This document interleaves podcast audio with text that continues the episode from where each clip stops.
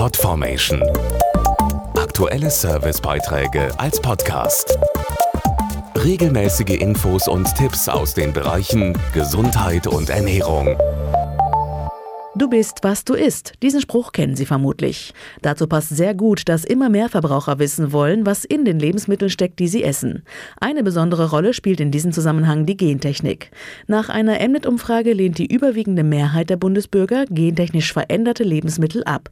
Außerdem wünschen sich laut einer weiteren Forsa-Umfrage rund 80 Prozent eine Kennzeichnung von Milch, Fleisch und Eiern mit einem ohne Gentechnik-Siegel. Also ich bin gegen äh, Gentechnik, weil es einfach unnatürlich ist und unnatürliche Sachen sind, glaube ich, nicht gut für uns. Muss ich nicht haben, nee. Ich finde, da müssten die Richtlinien sehr viel strenger sein, sehr viel kontrollierter. Also ich würde es jetzt nicht kaufen, wenn ich sehen würde, dass es gentechnisch verändert ist. Klare Aussagen, doch was bedeutet eigentlich gentechnisch verändert und woran erkenne ich das im Supermarkt? Dazu der Lebensmittelbiologe Professor Benno Kunz. Beispiele sind die Tomate, die sich durch eine längere Haltbarkeit auszeichnet oder der Mais oder die Sojabohne mit veränderten Eigenschaften, die im Tierfutterbereich eingesetzt wird wird, wofür ich plädiere, dass man solche Produkte, das gentechnisch verändert, deklarieren sollte. Wurde allerdings eine Kuh oder ein Schwein mit genverändertem Soja gefüttert, muss das bisher nicht angegeben werden. So kann im Joghurt, der Butter oder der Milch auch Gentechnik stecken.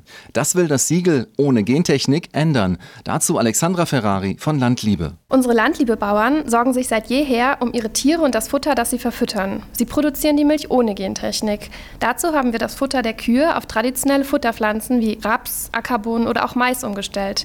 Soja verfüttern wir überhaupt nicht mehr, da man nicht garantieren garantieren kann, dass es gentechnikfrei ist. Und jetzt seit kurzem tragen alle unsere Basisprodukte von der Sahne über den Naturjoghurt bis zur Butter das Siegel ohne Gentechnik. Das heißt, dass alle Bestandteile nachweislich ohne Gentechnik hergestellt werden.